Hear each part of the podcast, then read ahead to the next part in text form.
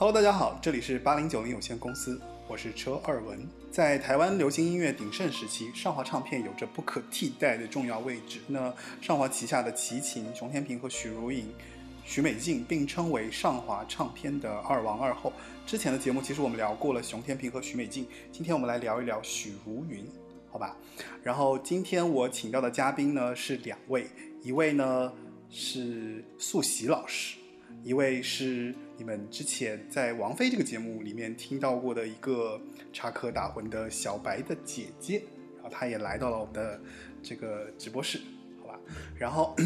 我让他们两个自我介绍一下吧。好，首先让那个素汐老师来跟大家做一下自我介绍，他也是一个非常有背景的人物哦。Hello，大家好。呃，其实没有什么背景了，我是一个懒得更新公众号的公众号博主，因为太懒了，所以现在就变成别的公众号的经纪人了。Hello，大家好，我是还是小白的姐姐，之前有在这里出现过，在王菲的节目里。嗯，那为什么会是他们两个人呢？因为就说之前我在做这个节目的时候，我就问说，那我们要做许茹芸，其实我一直找不到许茹芸的嘉宾是谁，啊，然后我就都托了小白的姐姐，我说，哎，那你帮我找个人吧，然后他就帮我找到了素喜老师，好吧，好吧，那一开始我们先来听一首许茹芸的什么歌呢？你们两个希望听一首什么歌呢？你不要如果你知道，我 我觉得我觉得是早期的歌，嗯，你可以推一首素汐老师让素汐老师来推一首早期的歌，呃，如果是我的话，我会推荐《执着》。执着，对，看找得到吗？天哪，我你竟然推荐了一首主持人不知道的歌是吗？我真的是。真的没有准备吗？许茹芸的我们的节目，实在是太随性了。许茹芸的执着，等我反应一下。哎，是翻唱的吗？不是，他自己的歌吗？对，不是田震的那个吗？就是许茹呃，就《如果云知道》里面的执着。对对对。完了完了完了！你今天遇到了强劲的对手，我跟你讲。好，那我们来听一下《执着》这首歌。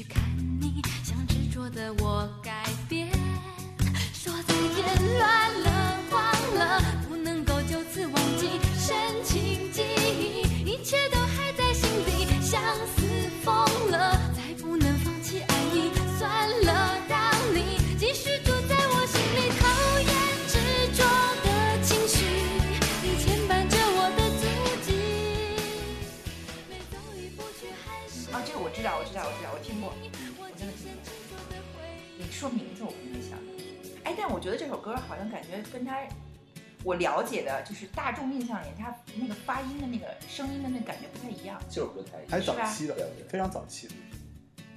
就是应该算是开始奠定他风格，他对对对对还是想要唱一些别的不太一样的歌。我跟你说，他一开始就是这样子的，就他他其实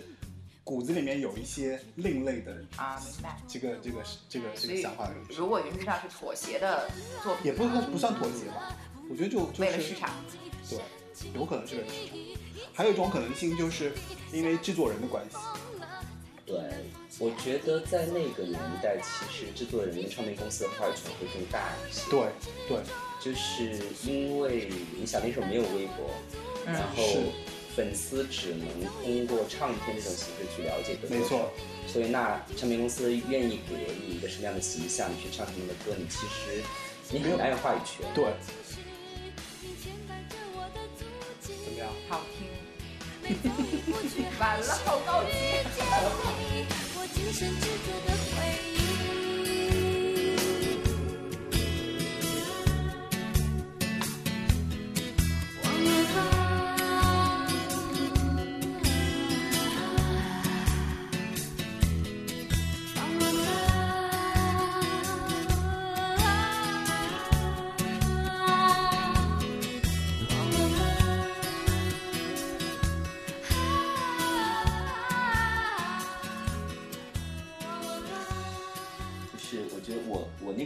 其实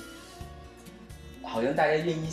找一些不是那么流行的歌，面对对对，然后来作为自就是作为自己比较心水之选。就其实像这个执着就算是其中之一吧。就就你当时就对《执着》这首歌是对，就是蛮有印象的，因为它跟它其他那些大红大紫的嗯歌都还不太一样。然后刚才也说到，我其实还有另外一首特别喜欢的歌是，也是他自己写的曲，叫《寄信人寄信人你。看他又不知道，哇，今天这歌都好冷啊！腻完了》，。然后是他自己写的曲，所以你也不用 diss 那么明确所以所以所以我印象很深刻。啊啊！然后主要是因为他的伴奏里有一段大提琴，然后哦非常美哦，然后还还有特别装的用了一段法语，就是法语的一段旁白，然后你知道在九零年代显得特别高级，就一下就跟泪海拉出了，就是好像是两个阵营一样。对他那个时候，我觉得是这样，就是早期的时候，我不知道，我不知道你们两位啊对他的印象。就我先说一下我的想法吧，就是我之前对他的一个看法，就是最早最早的时候，其实我觉得就是迫于，呃，就是其实前面我没聊透，就是关于那个唱片公司的原因，就制作人的原因，因为我觉得在早期的时候，其实特别是尤其是港台流行音乐，就是那个时候制作人特别流行找那些很有辨识度的声音。对，所以那个时候你去听所有的这些歌手，尤其是上华，上华那些里面的那些歌手，就他的声音就是会选那些市面上那些就基本上你觉得可能之前你没听到过的声音，然后去挑来做歌手。那许茹芸其实就是在当时那个情况之下，然后呢，呃，就正好上华那个时候，我不知道你们了不了解，就是上华有有一段时间，就是说他那个谁啊，他有一个玉女歌手孟庭苇，嗯，然后孟庭苇要走，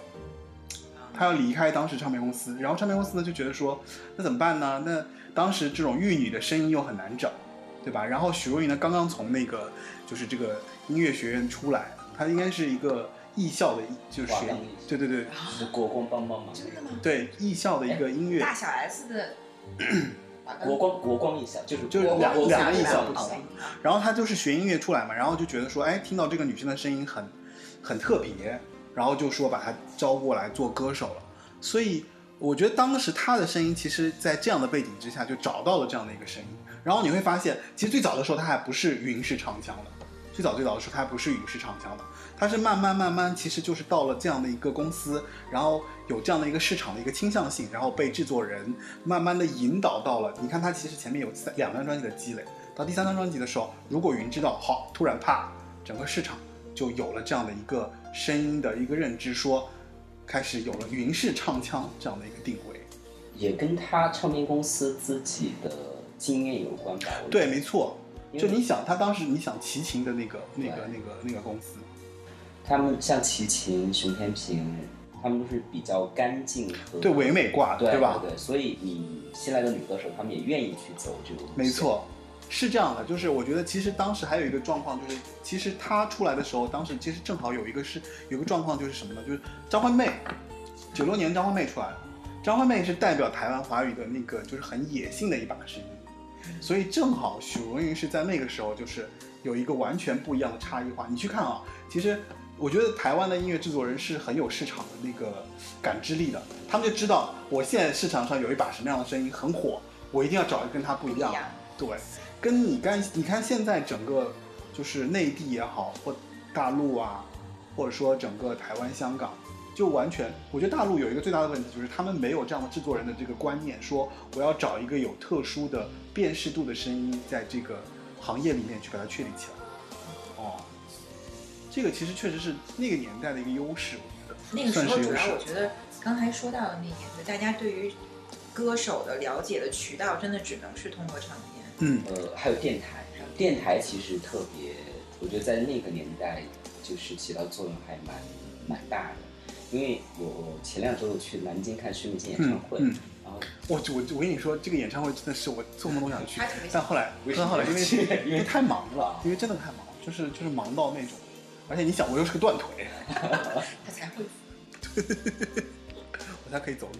好，因为继续说。对，因为因为就是说，为什么会做这么一场节目，嗯。就提到就是因为九零年代的时候，南京的 DJ 圈其实是在当时还蛮活跃的，哦。所以在当时像徐美静他们发的片哦。子都会到南京来宣传，哦。然后正好就认识了当时很多的 DJ 朋友，哦。然后其中有一位 DJ 呢，后来就自己开始做一个演出公司，嗯。然后加上他原来一些资源，就是一起弄到了一起，最后促成了这次演出，哦。所以还蛮妙的，就是他的影响，没想到在今天也能够体现得出来。对啊，因为我跟你讲，我这么多节目当中，徐美静那一期可是点击率最高的。真的吗？对啊，那场还蛮满的。所以就是包括有几个嘉宾都跟我说嘛，就是都要说要去看徐美静的这场，因为我觉得其实大家对徐美静的声音的这个记忆度还是挺高的。好好好，我们回来聊徐美静，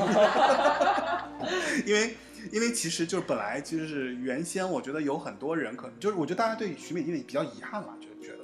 我不知道你对许茹芸的印象是什么？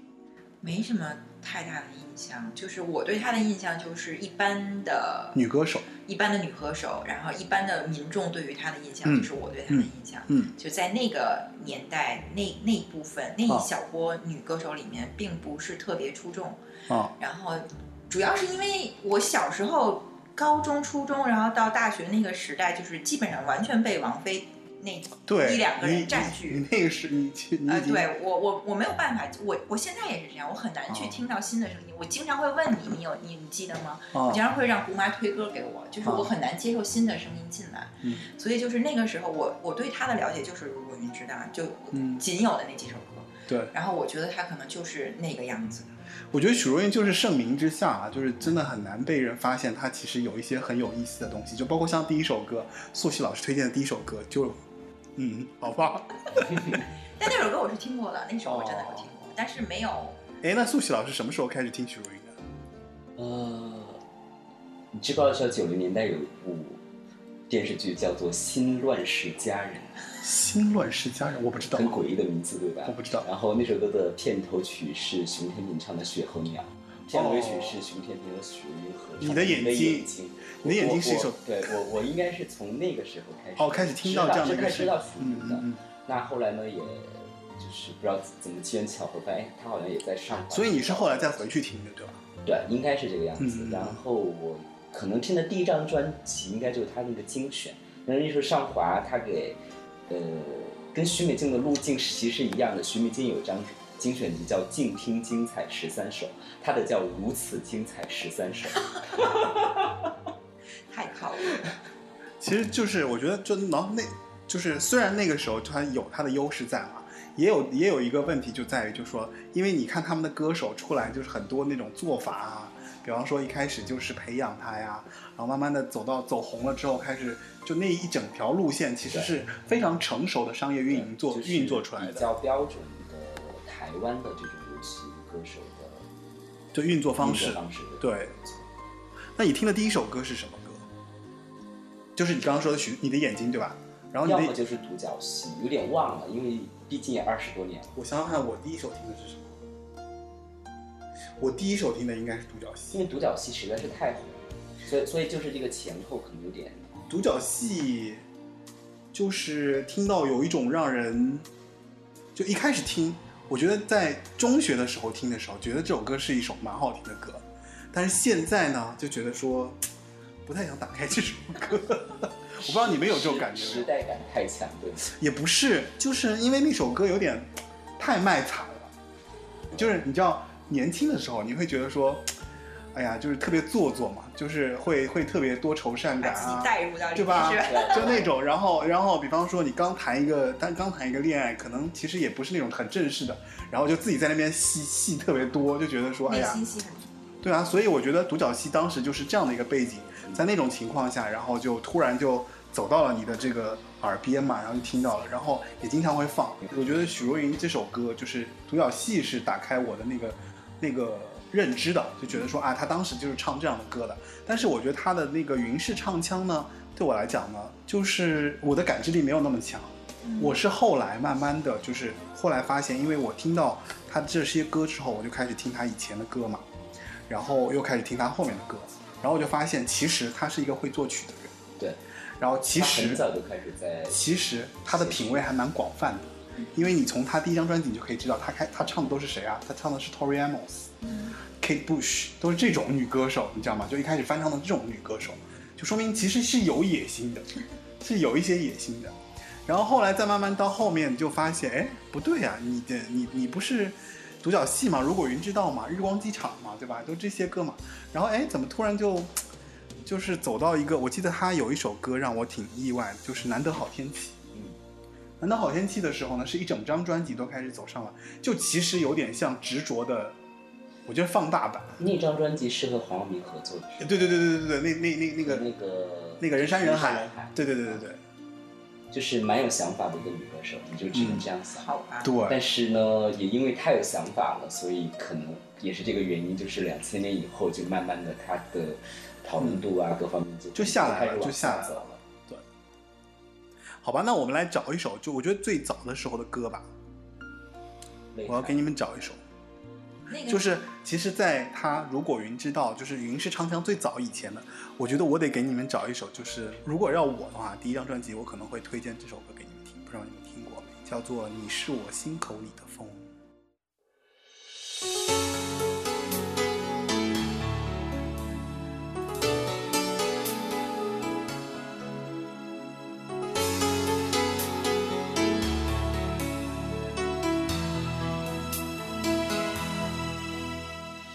但是我蛮喜欢的一个，就是我我我是没想到他他其实就是他的这种风格，其实最早最早他就已经唱到这么高的高度，这个很高级吗？也不算高级吧，就是悦耳好听，然后又是他，我觉得是他走上云式唱腔的一个必然的一个路线。他那个时候还没有那么炫，但是他的声音就是很很高很细。相聚的无尽温柔，的无边落寞，爱的美，等的怕，让我哭着睡，笑着做梦。老派，总在要绝而且我望觉得这个声音比他唱《如果云知道》要高又吧？被对啊紧紧拥入怀中，再一次相信自己深情不落。这是这是他刚第那第一张专辑哦，你想。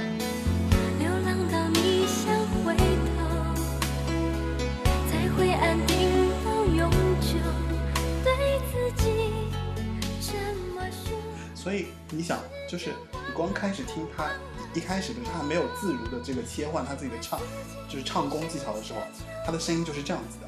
所以我觉得制作人就是就听到了那个东西之后，就开始觉得要开始做它，我觉得这也太高吧。但是你现在听这些歌，你不觉得有些问，就是也反映出某些问题？就是你说，台湾的制作水平不如香港的制作水平高，是是是是是，在在国际视野上，其实他们差的这个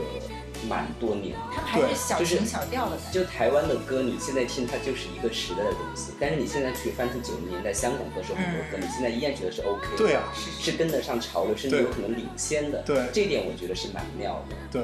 就台湾还是小村那个，所以这可能也是为什么到了二十一世纪，然后很多台湾就是在九零年代很火的，以这种情歌走不下去。对对，以情歌见长的女歌手，不见得有那么好的市场。对，就是他那个时候情歌是这样子的，对，那个年代前奏一出来就是对吧？就是有点延续之前更早一点的，像陈淑桦呀，或者就是我跟你说就是滚石的那一代女歌手的这，就是按照那个方式去 copy 的。就比方说，你想我我把她招过来，就是因为谁？因为谁走了，因为谁不要了，所以我说，哎，让他就是制作人肯定会觉得那不错吧？那你这声音还不行，那我们就做一个这个这个类似于相类似的歌手得有人补缺。哦。所以他那个时候，我觉得就是也迫于市场啊，迫于这个唱片公司的这样的一个状态，所以他就会，我觉得是他自己也在在模仿，然后再去找到一个自己的一个，比方说适中的位置，就是什么是许茹芸，或者什么声音是他所能表达的。所以我觉得你你听这首歌你就知道，那三张专辑之后他能唱《如果云知道》，就是太顺理成章的事情，对吧？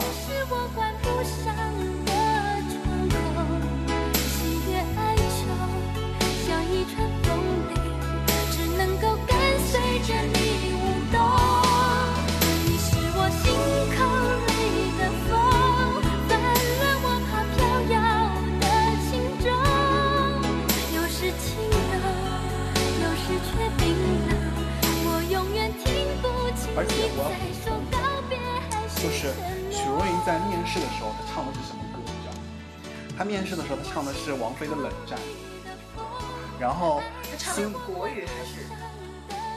应该是国语吧？这个反正就我也没听他现场，对不起，就是据说了，就是然后唱的是辛晓琪的《领悟》，就是这个然后还有就是林忆莲的《你为我哦我为哦我为你呃为你我受冷风吹》，你想想看就是这个。哦，冷战可能冷战应是用来该是属于他自己想要，彰显自我品味，所以你看，就是他还是有品味的人。然后另外两首歌是属于可能属于唱片公司有可能就是想找这一类的女歌手，对没错有点投其所好的意思。嗯。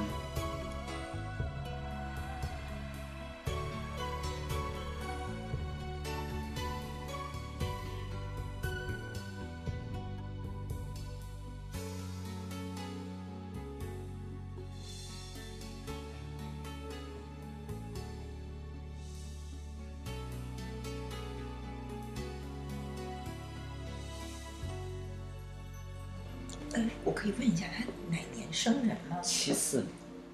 年，其实不是很大，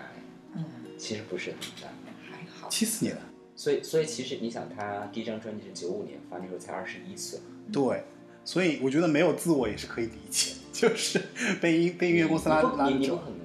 在这个岁数，就是说去唱你自己喜欢的这个。对，没错，没那个资本。对，就是呃，我觉得就是他积累了很多，就包括像一开始他就是就是他这个云式唱腔其实是渐进式的，就是你包括他刚进公司的时候，他可能就唱了一堆可能就是老的女歌手的这些歌，然后呢，他也发了一张《讨好》这张专辑，所以《讨好》那张专辑其实是完全在于就是说，因为他们发现了这样的一个声音。然后说，我们就按照以前的女歌手的方式做了这样一张专辑，所以《讨好》这张这张专辑呢，我其实是蛮推荐大家去听的，因为这张专辑就是很老派，就是而且能发现原来早期的许茹芸的云式唱腔是这样子的。到了她《泪海》和那个《如果云知道》的时候呢，其实是一个是一个怎么说，就是他已经积累了这些东西之后，他发现说，哎，制作人就会觉得说，尤其是那个谁给他制作了。呃，泪海，如果云知道，独角戏的那个季中平，我不知道你们知不知道，季中平其实追过他，真的吗？嗯，他现在老公他现在老公当然不是，韩国人吧？不是吗？对啊，他他有三段感情故事，就是，哎呀，我跟你说，季中平跟他的这个感情，我跟你讲，有四首歌？第一首歌是泪海，嗯，你知道吗？第二首歌是如果云知道，啊，第三首歌叫做独角戏，第四首歌叫做，呃，第首四首歌叫做欲哭无泪。就是代表他们的感情就是这样的，其实我跟你讲，就季中平在追他的时候呢，全部都是季中平自己一个人个人的一个追他。就许茹芸从来没有在正面提到过这件事情，就是只有一次采访，采访到说他说那那个谁，就别人就会问他嘛，说说季中平对你其实是有那个那个意思的，然后他就他就呃他就很正面的说说季季中平是一个他非常欣赏的老师，但是他对我的感情我其实不能有回应。对，然后这三这四首歌，我跟你说就很有意思。第一首歌叫《泪海》，你去看他那个 那个那个感觉，就是就是，其实《泪海》算是他能大红的一首歌吧，对，对吧？然后完了之后，就是如果云知道，因为当时他他不云是唱腔吗？所以如果云知道，就相当于就是说如果他知道我爱他的话，然后第三首歌就独角戏，嗯，就爱他不成，然后自己在那边就自我发生就是单恋，单恋的独角戏嘛。所以就全是制作人自己的戏，就对了。你你发现没有？然后最后你想欲欲哭无泪，就是爱不成，然后最后又那个，但其实我觉得就是也蛮难得的，就是确实是季中平把他把他打造红的，哦哦，那他好有原则啊。就是我觉得许茹芸当时可能也是不知道吧，据说她其实是有圈中的男友的，然后她当时不想不想接受这段感情，是因为她有男友，我觉得应该算是一个蛮有原则的。是的，对，就是呃，因为他在给他做了两张专辑之后嘛，其实就《泪海》啊，《如果云知道》啊，《独角戏》做完之后，许茹芸就正式走红了，就直接在歌坛就直接达到了一个可以相当于跟当时应该是跟张惠妹 PK 的这样的一个阶段。但是他总是把张惠妹当成假想敌。他应该比张惠妹先发先发，我记得嗯，啊，你说九五年讨好是吧？他先发，就是就以出道了但是因为他没有张惠妹一炮而红嘛，张惠妹属于那种就是出道即巅峰，对吧？我不知道你们知不知道，就是张惠妹是出道即巅峰，她呢是属于那种慢慢渐进式的，她是到如果云知道，如果云知道我看第几年了，啊，也是一那年，所以相当于当年应该是他们两个都是同同时被当成那个时代的就是台湾的一些，就相当于就是 A level A 级女歌手。觉得在我们普通民众的心中，好像张惠妹我是说台湾啊，我说台湾，我说台湾市场。你你你那个，我是已经是你那个偶像是全亚洲的，不是，我说在我们普通民众的心中，就是张惠妹还是比她要高一个级别。但是在台湾本土，其实他们两个差不多，就属于那同一个级别。然后？然后他他比较把把他比较把张惠妹当成假想敌，但实际上张惠妹对他没有当成那个什么，哦，他会觉得有压力嘛，因为唱片公司肯定会觉得说希望他能够跟张惠妹 PK，那。但实际上，我觉得作为一个听众来讲，我觉得他们两个完全没法没法 PK，、就是各个不是一不是一个路路数的歌手对吧？对我觉得是这样子。就是如果说两个都好的话，他们两个是不是不需要选择，嗯两个都会买的那种。嗯，我觉得张惠妹应该是属于 DJ 会在上下班路上放的那种，嗯，然后许茹芸可能就更深夜时晚光，更深夜时段一点吧。前张专辑还有有有还有推荐的吗？就我刚才说的《寄信人》，寄信人是吧？好，我们来听寄信人。写的曲，所以当时我觉得还蛮惊讶的，因为他自己写的还蛮好听的。哦，是如果云知道那张专辑的最后一首歌曲。呃，其实上一期节目陶喆，我跟那个谁，我们另外一个嘉宾，我们有聊到，其实一张专辑里面最后一首歌，通常都是这个歌手自自己最对对对，感兴趣以及他最想唱的一首歌。为什么？通常这些东西都压，你想就压箱宝嘛，就是压到最后一首歌，就这通常是跟唱片公司的一个底线的问题了。就是前面我前对吧前面我前面我容忍你，A 面 B 面我已经唱了够了，你们要我唱的这些歌，所以通常在专辑的最后一首歌，通常是这个歌手就是跟唱片公司一个怎么说，就是拉锯战争的时候，就是我坚持我自己要唱我自己想唱的歌，以及这首歌有可能是他自己写的，通常是这样子的，嗯。尤其是你把它放到那个年代来想，还蛮有意思的这首歌，是吧。对对对，好吧，那我们来听一下吧。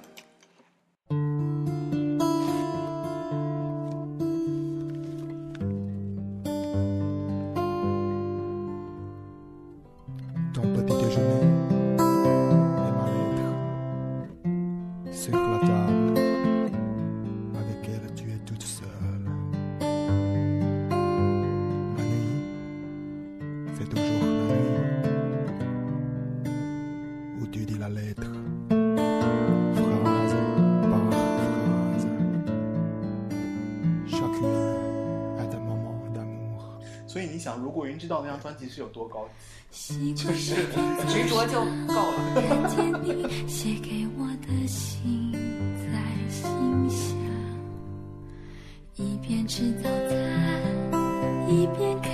三年来从未间断。习惯每天晚上在书房，一个人静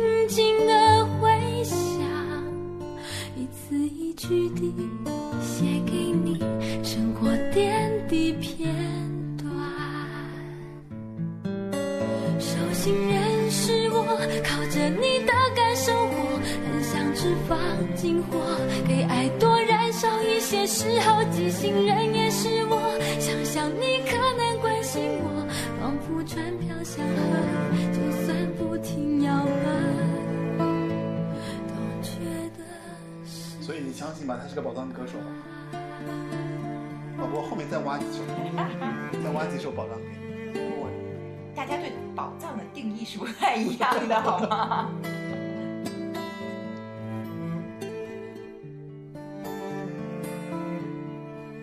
不过现在想想看，他那首应该是蛮有个性和主见的，他呀，嗯，嗯，就是我不知道生活中的他是什么样子的。我觉得就是说，他，呃，是觉得他有那个写歌的，就是他有那个音乐的背景，对，就是所以他的这个回过头来看，你会发现他的性格可能也就决定了他之后的一些处女座呀这种轨迹。处女座呀，对吧？是处女座吧？对，九月二十号，九月二十号处女啊，就是其实是骨子里面是很坚持自我的一个人，就无论外外面怎么样对他，就是不影响他对自己的这个追求坚持，然后而且一点点累积，就像那个什么，那个那个特别，我又讲不出来了，不接受制作人的追求。哎，这个接的有点好。手心人是我，靠着你的因为我觉得就是现实生活中肯定很多歌手或者演员会为了一多些燃烧一些时如果真，的是有提醒人能够资源上帮助他的人，哦会接受的呀，关系对吧？这个我们之前也聊过，就是其实大部分歌手都会爱上爱上他的制作人。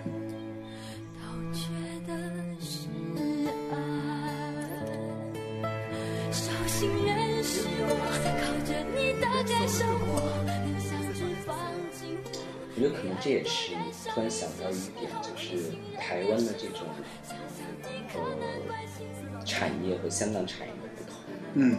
就是其实香港更多的还是会围绕着明星本身，围绕着偶像本身来帮你来做一些这个事情。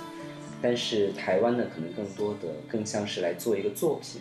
就包括歌手也是这个作品的一部分，就是他们比较有立人设的这个概念。对对，没错。就我我先把你这个人设立好，然后你得乖乖的来按照这个我的人设然后你什么都得要这样来做。都是这样子啊。你看范晓萱就是个典型的例子啊，哎，范晓萱真的是，她那个真的是太啊，前后差别很大。他就他就绷不住了嘛，就是一定要爆发出来他自己的那个自己。啊，好好听啊！嗯，所以就是，哎，如果这么说的话，其实香港音乐的这个市场就相当于相对来说，就是说它会更自由。嗯，更国际化一点吧。我觉得就是他在面临的，他在选曲，嗯，他在做造型，然后在制作的这个视野上，他其实，呃，台湾可能更多的还有一种这种岛屿的思维，会局限在我我所熟悉的这个领域里。那在香港呢，他们可能吸收到更多的一些，呃。国际化的这种因素，你你想，你一零九零年代就开始，他和王菲就就是那个在尝试 R&B 啊等等这这些东西，就是他他们听的东西，他们呃想要做的东西还是蛮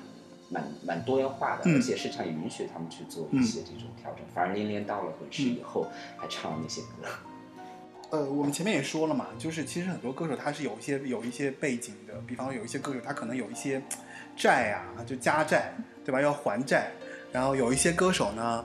就是很好奇这点，为什么有那么多明星需要 家里破产需要还债？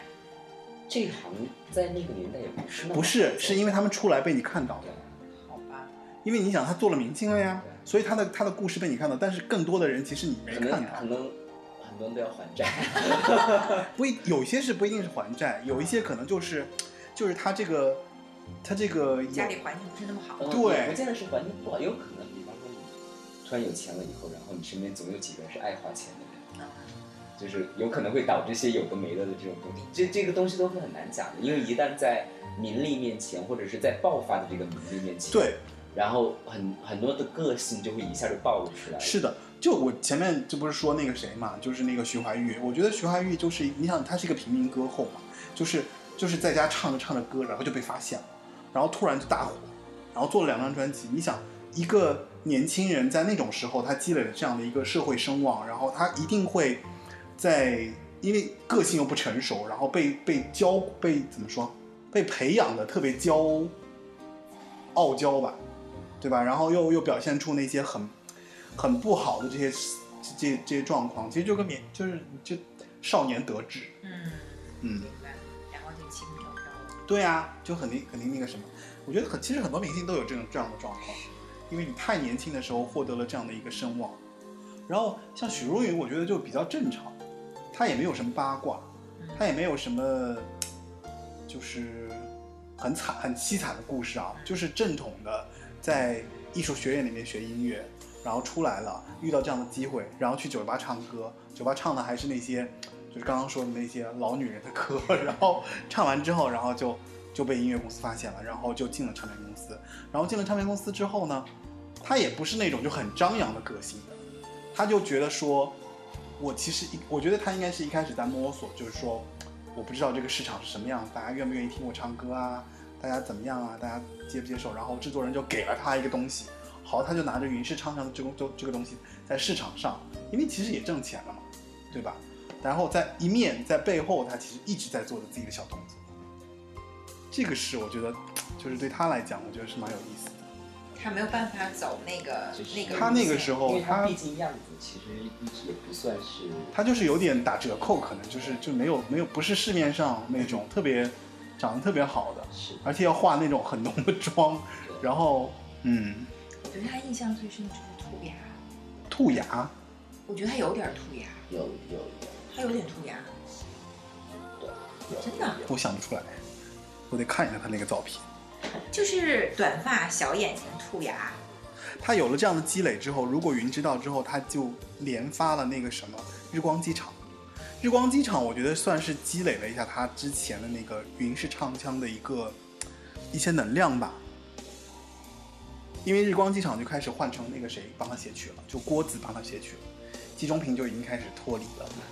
就已经开始就我我就不给你制作了，相当于就把感情放到他身上之后就输出了那样子。对，没错。然后他在这个时候，就是尚华就已经帮他找了一些像刘天健呐、像陈小娟呐、其实都是一些写抒情歌的人来帮他写。然后他这里面其实他自己也写了几首歌曲，我比较有印象的像《金丝雀》，还有像《释放自我》什么确实，我觉得从那个日光机场之后，我对他就已经已经完全淡出你的视线了。完全没有印象。嗯，但反而日光机场是我最容易想起来的首歌，是吧？是因为经常出差，然后做早班机。为什么？因为 因为早班机会放这首歌吗？还是你不是啊，因为自己就到了机场，就情不自禁的想起了日光机场，所以许茹那你戏也是蛮多的，是吧这？是天一亮的机场，因为真的你坐早班机就是啊不过这个感觉，不过就就是这句歌词啊。但是不过但是话说回来，因为日光日光机场那个时间段，就当时其实是没有唱这样的一个场景的一个歌曲的，因为他给了一个场景的这样的东西。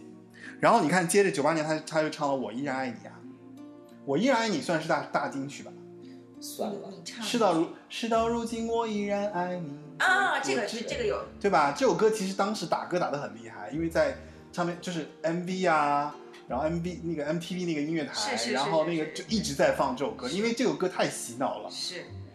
但我并不觉得它是个新歌。当时听到的时候，就是因为因为我跟你讲，写的歌的人是刘天健，刘天健是写谁的歌？刘天健就是写齐秦啊、熊天平啊那些，什么火柴天堂的不都不知道他写的吗？所以就是就就都那那一挂的，对。就总觉得它应该都是在嗯如果云知道那个那个阶段产生的。嗯，然后我要跟你讲，《我依然爱你》里面有一首歌特别逗，是陈小娟写的，《不爱我放了我》。啊你知道这首歌写给谁的吗？啊，这首歌写给那个就是叫谁来着？很有名，就是那个大家小胖嘛。袁惟仁，对对对，啊，他他写给袁惟仁的。对对，他中风了，然后呢？哎 就还蛮惨。对不起我要就还蛮说八卦，就就就还蛮好像还蛮惨的。就之前因为还帮他，就是好朋友帮他筹钱啊等等，类似于这种。对，因为就反正他中风了，哦，就突然中风了。当然，我只是说啊，就是因为这首歌其实是陈小娟跟那个谁，跟袁惟仁七年的感情哦，然后他写了这首歌给他，不爱我放了我，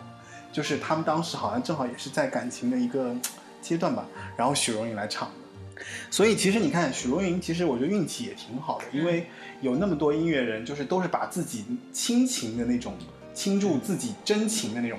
心情，然后放到歌里面，然后他去唱。哦可能也是因为他的这个调性比较适合这类真情实感的作品。就到那个年代已经比较少人唱这种歌的对台湾深歌手，我觉得也是。我觉得其实你看啊，你要让张惠嗯妹去唱这些歌，她未必会有那个感觉。因为不是那个张惠妹她，不是那个调性。张不是张惠妹，应该一看就是那种，就是那种，就是对对对对对，就应该是那种，就是老老子是谁的那种状态。然后她就不是，她就是一个柔弱人设的女生，对吧？因为云是唱腔嘛，就有一种嗯朦胧感在那个上面，对。然后他我依然爱你之后完了之后就是你是最爱了。我觉得你是最爱的话，当时我就我对你是最爱其实印象不是特别深。我不知道你那个谁，我不知道素琪老师我也我其实后来的也都比较不是特别印象深，对对吧？对，嗨，我跟你说，这后面其实有一些特别棒的，比如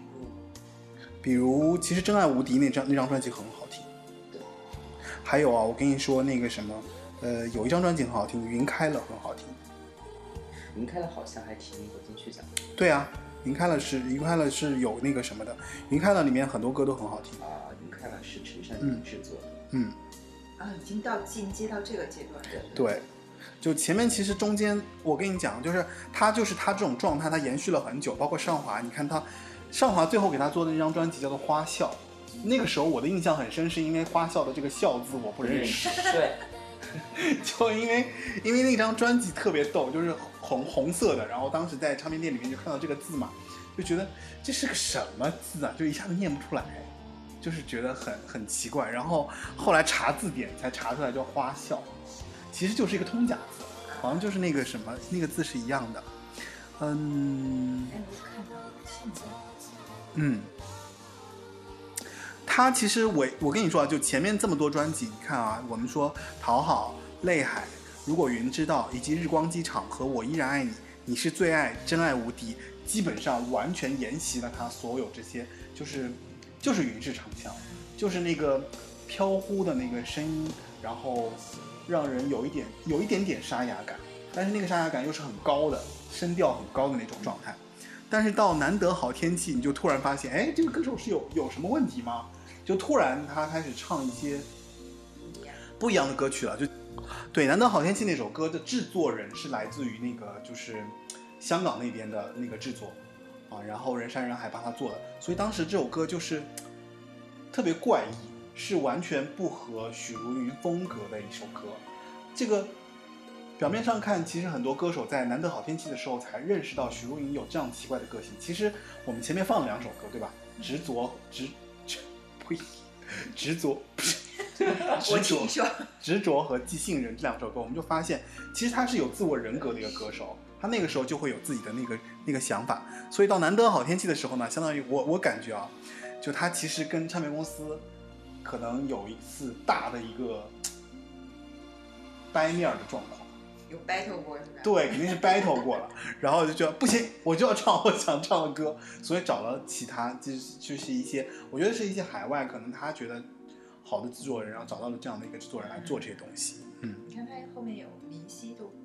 嗯，唱林夕的歌，嗯因为因为我为什么看到刘庆呢？因为在我心目中那个嗯年代，刘庆就是比较另类的是吧？代表。那不然我们就来听一首吧。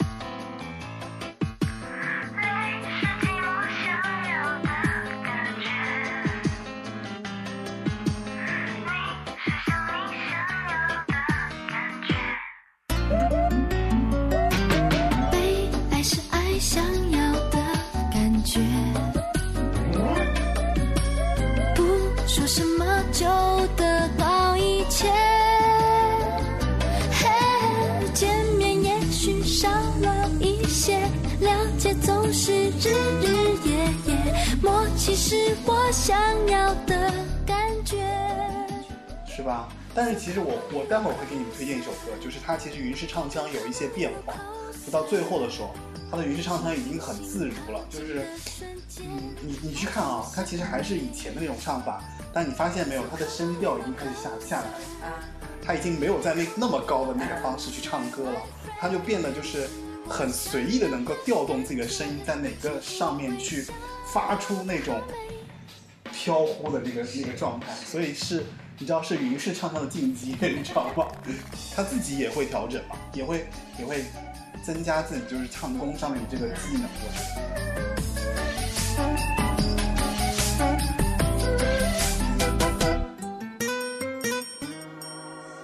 而且你去听哦，他那个时候就刚刚我们听那个前面那首歌，你会发现其实他的声音比较脆，就特别担心他万一唱不到那个那那个地方，对吧？但越往后面你会发现他已经没有这个问题了，他已经对自己的这个声线是掌控力特别强。了解总是日日夜夜，默契是我想要的感觉。So come a little closer,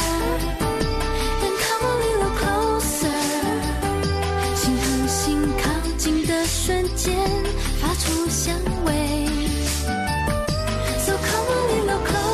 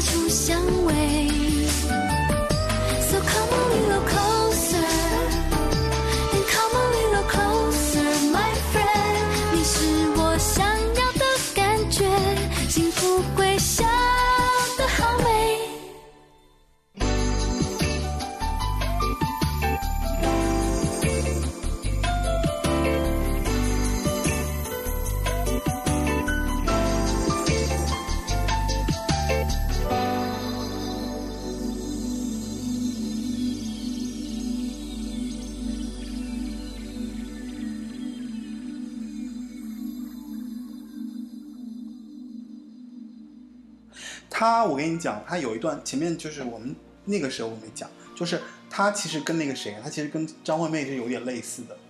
经历都有点类似。就是他第一段感情特别，就是分手了之后嘛，他那个时候他就自己去美国了，嗯，他就去美国，对，然后去纽约进修，就你看跟张惠妹一模一样。张惠妹有一段时间不是也被封杀，也就是状态不好嘛，就她也自己去了美国，跟他一模一样，他也是去了美国，然后自己待了四五年，然后在那边做很多很多，就是做很多事情，然后有写诗啊，参加绘画班啊，然后给自己，然后去那个当时还有那个华人的义工义社啊什么的，工应该是什么？应该华人社区那种福利院，然后做义工，就在那边寻找自我。嗯，就因为感情创伤嘛，然后去那边。这个大概是在零四年的时候，所以这个时候在相当于呃，我看一下年，是什么专辑？零四年相当于你看啊，他正好是在零三年的时候，因为许茹芸其实是一个特别努力的歌手，她每年都会出专辑，只有在零一、零二、零三年出了《云且留住》之后，突然就消失了四年。嗯，然后之后零七年开始又开始继继续，只不过后来稍微慢了一点，可能两年、三年、两年、三年，一直到最近的时候，去年，哎是去年还是今年上半年？他反正今年上半年吧，他刚发了一个新歌，叫做《福利》，呃，绽放的绽放的绽放，然后里面有首歌叫《弗列亚》。然后其实网上有很多人讨论说，《弗列亚》这首歌呢，其实是参考了那个林忆莲的《盖亚》，林忆莲不唱了一首《盖亚》吗？然后陈珊妮发了一张专辑叫做《战神卡尔迪亚》，然后他就 就是都要走女神路线了，是都？是 对对对，走那个对宇宇宙范儿的那个路线了，是吗？好吧，反正他在二零零四年之前，就他那段情伤之前嘛，他出了《云且留住》，相当于是他在 EMI 的最后一张专辑《云且留住》，相当于我觉得是他最后一次在跟自己说，我再唱一唱一下那个那个那个我看我看那个里面都是电影影视作品的主题曲，蛮多的，全是因为都是琼瑶的 对对，就唱了一唱了一些琼瑶的一些歌翻唱。其实我们印象中感觉他好像一直在唱琼瑶，对不对？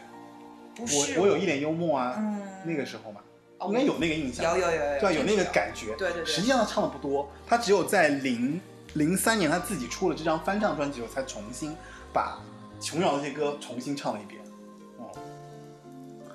哦，我哎，我一定嗯，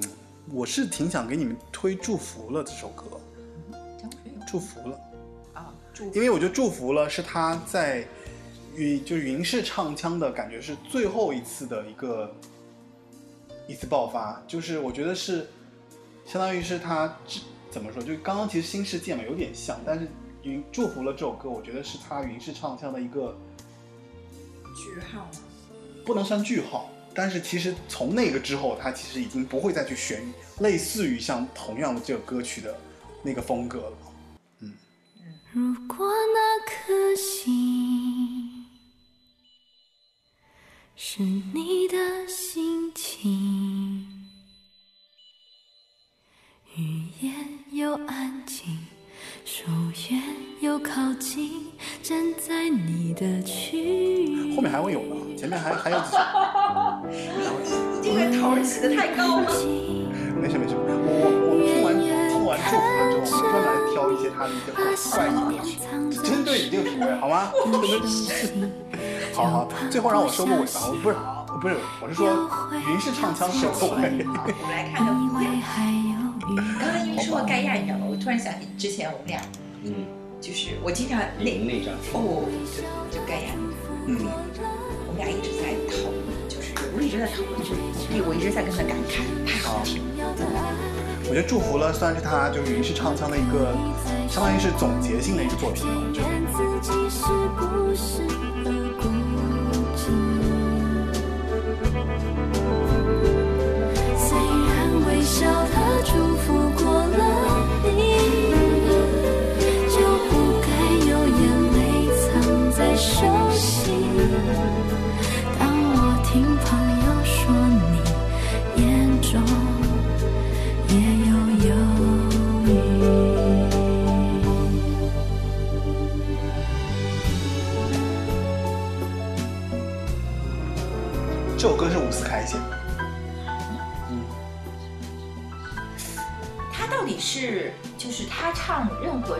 抒情的歌都会用他的这个唱腔，所以就变成了云式唱腔，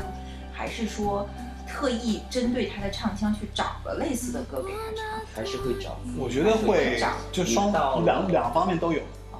你你到了一定的级别以后，你唱片公司在找歌，你会更有话语权，对而且你会更第一时间拿到更适合你的歌。对，而且这个应该是在 EMI 的首发，对吧？对对，EMI 你想他收歌的能力还是蛮强的，有的挑。对，而且基本上是第一轮。哦，是的，就是因为大公司，嗯大公司属于那种，因为我当时也写过歌，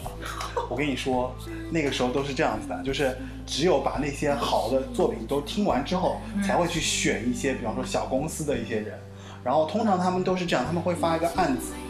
比方说发一个案子，他们唱片公司会对所有的这些只要有经纪约的制作人的，就会给一个告诉他说，其实最近谁谁谁要发专辑了，然后他专辑风格是什么样子的，我们的企划对他们的定位是什么样子的，然后你们可以把这些类似于的相应的 demo 都发过来，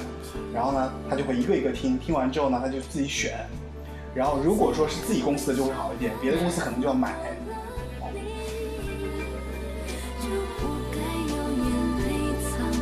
熟悉当我听朋友说你眼中也要有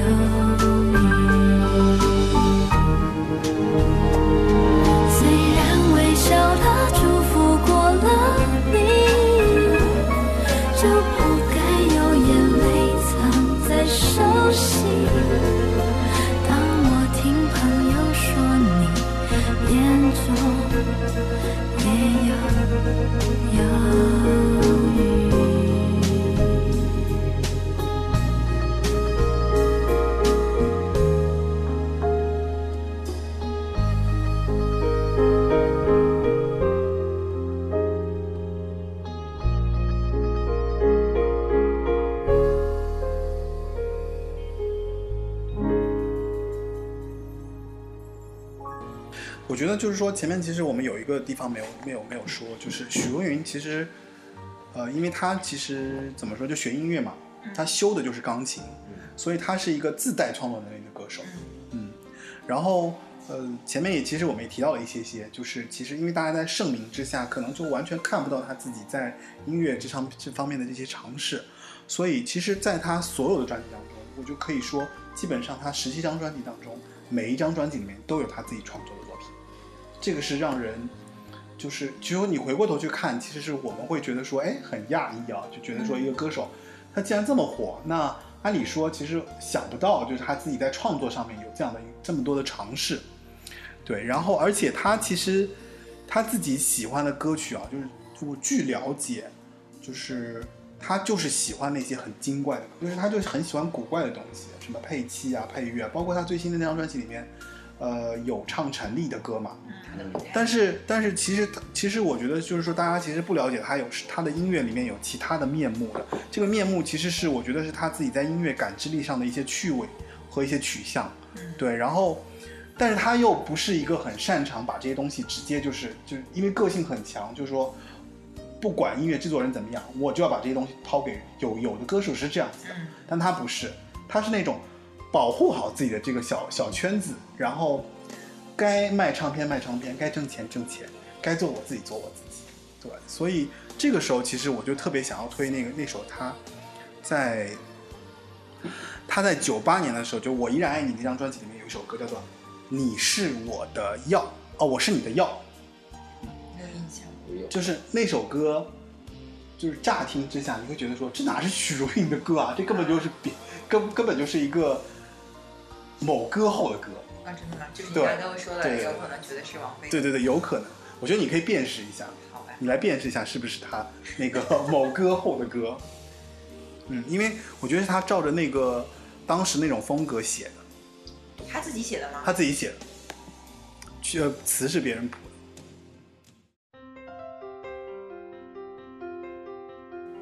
一定要一定要一定要给你看看我的，因为这首歌就是一个节奏很奇怪的歌，然后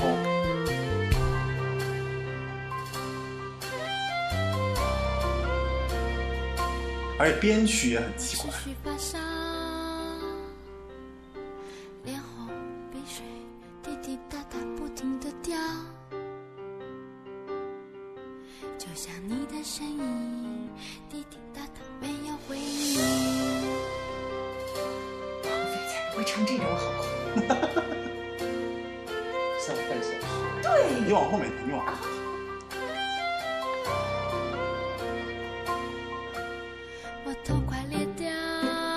歌已经完全不是他的那种风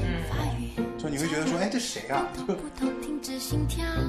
我觉得是因为他自己写的，他又不想给别人。就像我的心脏扑通扑通已经死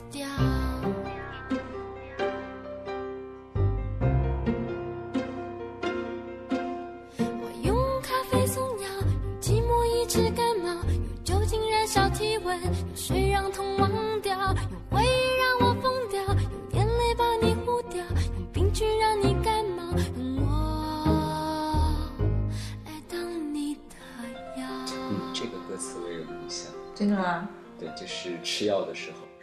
就戏多的人，就是就是要要不要喝咖啡和就是吃完药要不要喝咖啡的时候，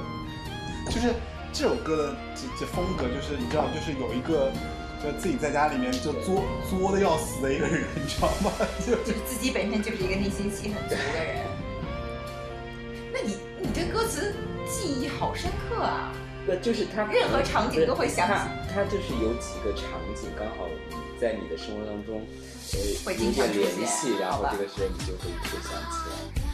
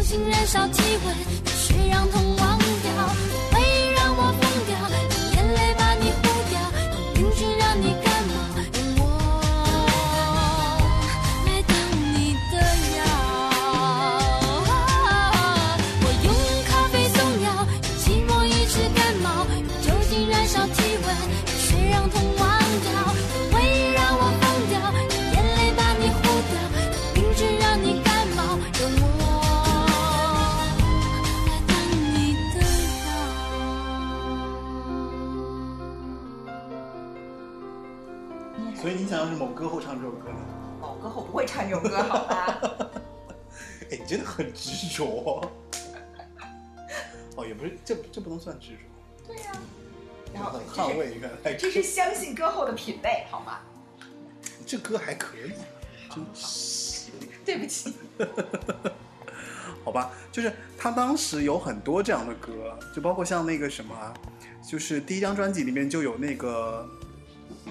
我记得是第一张专辑里面有那个叫什么来着，《猫与钢琴》。对，然后第二张专辑前面我讲了嘛，就是第二张还是第三张有那个《金丝雀》，嗯就全是这一系列的都是他自己写的，都是他自己写的歌。对，所以就是，就你可以看出来，就是许茹芸其实一直没有断过这样的一个念想。她有很多专辑里面，我们可以细数一下啊，就是你看她每一张专辑里面自己写的那一些东西。我看啊，嗯，其实从《猫与钢琴》是第二张专辑的，然后第三张专辑里面就是前面说的那个谁，寄信人，对吧？然后突然想爱你也是他自己写的，然后到那个金丝雀第四章，第五章里面就是那个我是你的药，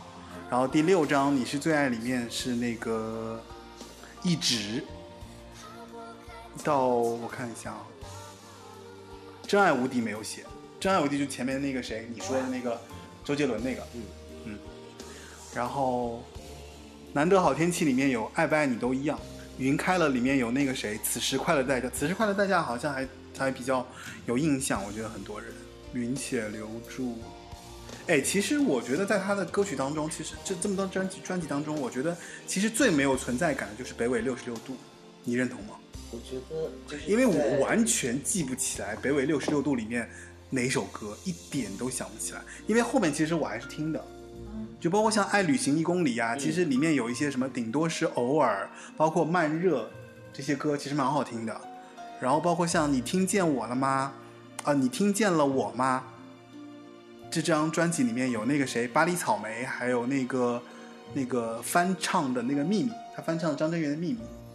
哎，可是这里面有一首歌阿蒙，但但哦，对对对对，就男人女人，对男人女人那个还蛮男人女人这首歌很火，对就在内地很火，因为当时是因为阿姆龙的原因，对。然后对奇迹，奇迹的时候其实就是他最后一段婚姻结婚了，就是他结婚了，他单身了那么多年，他谈了几段两段恋爱都没有成都没有成婚，一直到三十三十九岁结婚结的婚嘛。然后就他就发了《奇迹》和《弗列雅》这这两张专辑，所以最后两张专辑是《爱的呼喊》，你知道吗？啊。就是特别开心，特别高兴，然后有小有小鹿乱撞的那个状态，是因为我觉得是因为他结婚了，对。你看从歌名上看就很有意思，对吧？小小的死，就是《奇迹》那张专辑，就二零一四年他结的婚嘛，嗯，就是就是跟那个谁，跟 S M 的高层结了婚，他终于找到了一棵大树。可以可以放心做自己了。对，我觉得你看那么多人哦，就是其实港台音乐八九十年代歌手那么多人都受了很大的影响。其实，在千禧年的时候，其实慢慢都落下那个，就是相当于就是颓势嘛，就走下坡路了嘛。然后很多人其实已经没有在唱歌了，或没有在做唱片了。其实好像好多就只有只剩下那几个大头，对吧？包括其实张惠妹其实也等也也有很久的这样的一个周期。但是许茹芸是一个很奇怪的歌手，她就真的只有那四年，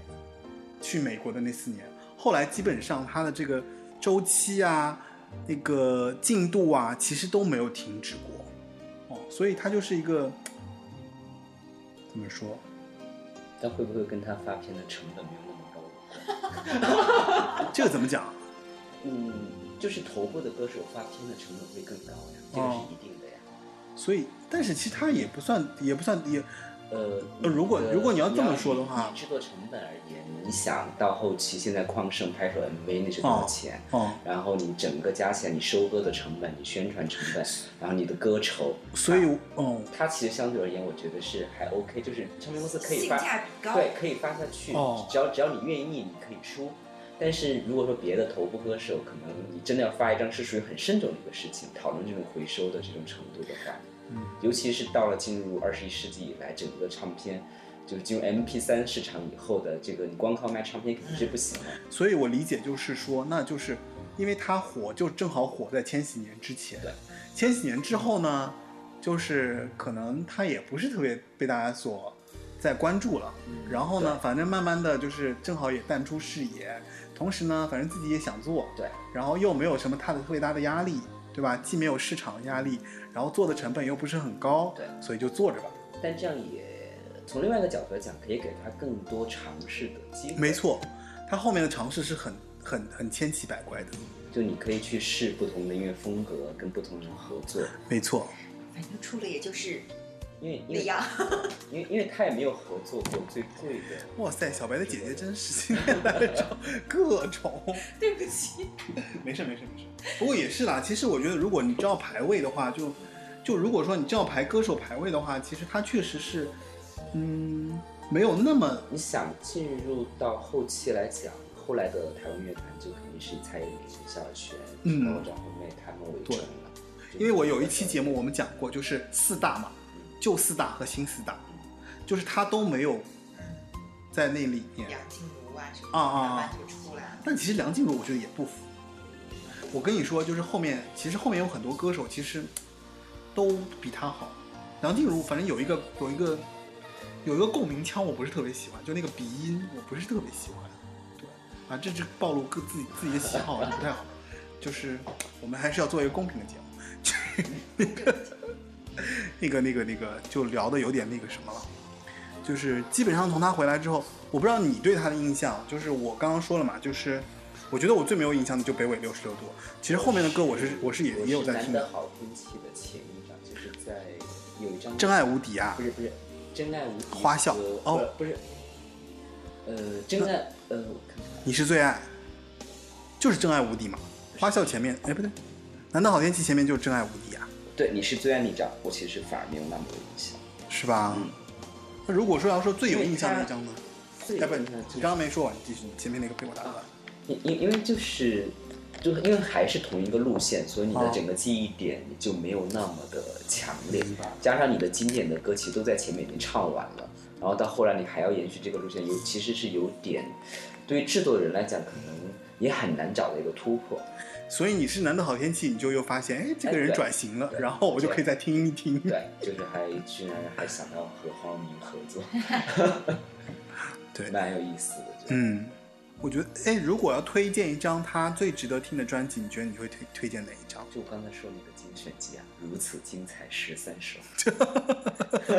就听那一张就够了，是吧真的？是够了呀。因为里边也有，也不完全是都是那种嗯大嗨的歌，嗯就也有一些就是还，嗯我觉我觉得还不错的那个。嗯没有收执着吗？我我有点忘。你真的对执着很执着哎。我我我上次是对末日很执着的，对，那首真的执很好听啊。啊，执着是很好听啦，执着是很好听啦对不起，。哎呀对不，起没没没没没，你可以你可以自如的做自己。我们是一个很 open 的一个节目，好吗？好好好好，完了，有有有执着，有有也有机器人。哦，真的吗？对对对，所以你看还有你的眼睛，所以他的品味是要高级。对，而且他的尝试 其实是有被唱片公司看到。对对对对对，而而且里边有首粤语歌，我当时也蛮喜欢的，叫《哭墙》。哭墙，对，那个是林夕写的，嗯，是吗？嗯，就是在因为没有这个应该没有收在别的的专辑过，因为是吗？他也是走徐美静的那个路线，就是陈公司很鸡贼的，就是呃在哦精选集里面放一首那个对对对粤语歌，然后去打一下香港市场。试一下。对对对，那不如我们来听一下吧。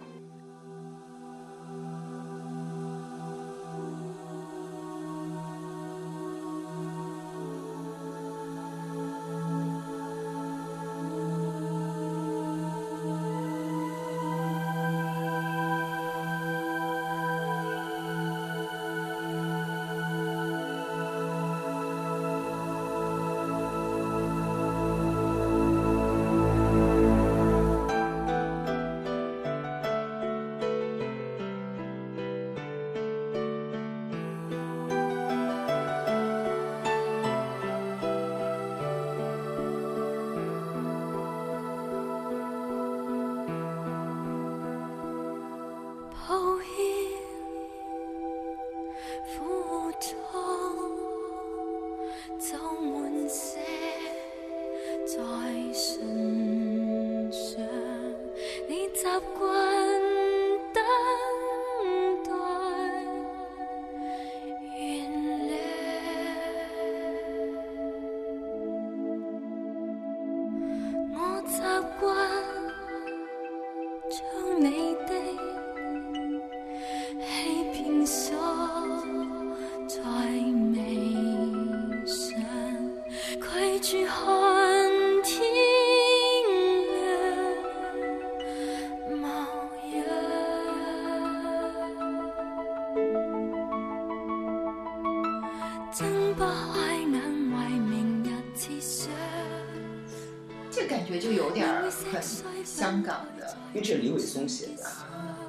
所以就跟台湾的还不太对不一样虽然也那个气质完全虽然也是情歌，编曲就很香港。那个打香港市场的。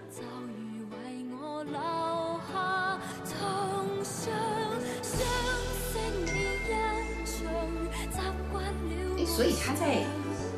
台湾以外地区的受众，我觉得不多哎。在香港没有徐美静，就徐美静那个《明知故犯》是真的在。徐美静就是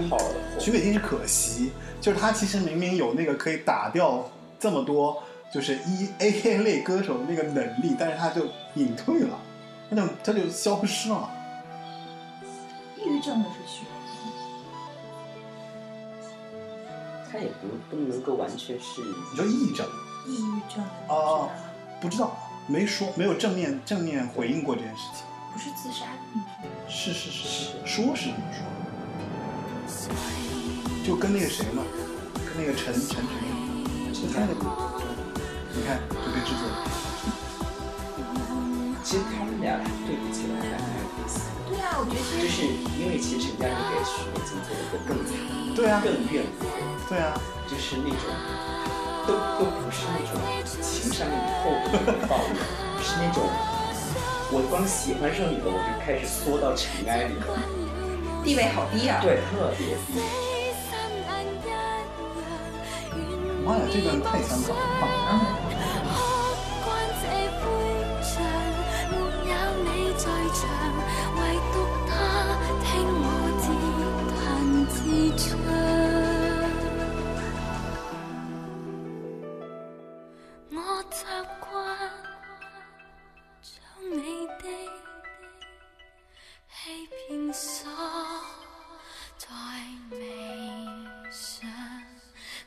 拒绝看天亮模样。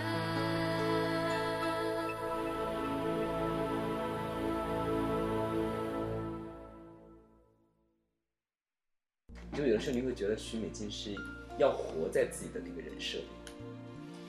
可能他就是这样的人呢。对，也有可能她就是这样的人，就是以感情为重，或者是说更愿意付出。那然后呢，再加上他要唱这些歌，他就会变得更加很难走出来，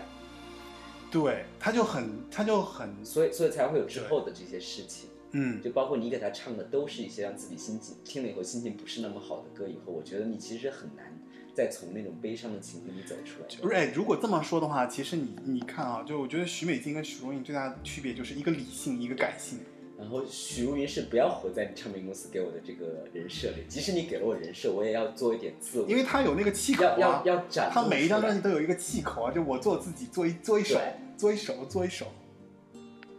那他这个算是命好吗？我觉得不算命好，就算自己想想得通吧。性格决定命运吧。但是呢，有好有不好，就是呃，你回过头来想，你会觉得许美静的人设更完整，就是她是特别大的一个整体，就是他，他就是她就是那样非常清晰。但是你想许茹芸，因为她自己可能她自己喜欢那个唱片公司给她的有点太两极了。对，然后呢，他每次想要去做一些改变、去尝试的时候，呃，有可能是他一来他可能不见得能够放放得那么开，再加上他过去的这些情歌的形象会特别鲜明，你也很难，呃，歌迷也很难去接受，所以这就会导致你进了二十一世纪以后，其实反而他变得没有那么被大家知道的一个原因。因为前面那个人印象太深刻了，对，就他能够造一个相当于就是说记忆点，然后其实就跟辨识度声音的辨识度是一样的，就是这个人，大家一一想起来这个人，就是你会说，哎，他不就是那个谁吗？他怎么你怎么着都会想起这个人。因因为其实反而在我觉得在 M P 三的这个年代，个性会更加重要。对，但是呢，因为你不可能进了二十一世纪，你又用另外一种个性，你真实的个性出来跟大家来玩来见面，因为你之前的那个就是那些所谓的云式唱腔的那种情歌的这个风格已经变得非常鲜明，对可能你不可能完全把自己打破。就或者要么你就像范晓萱的这种彻底的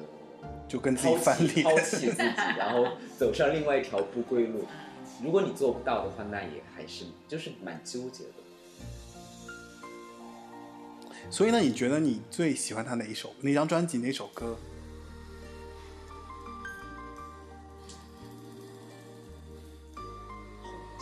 会不会太多啊？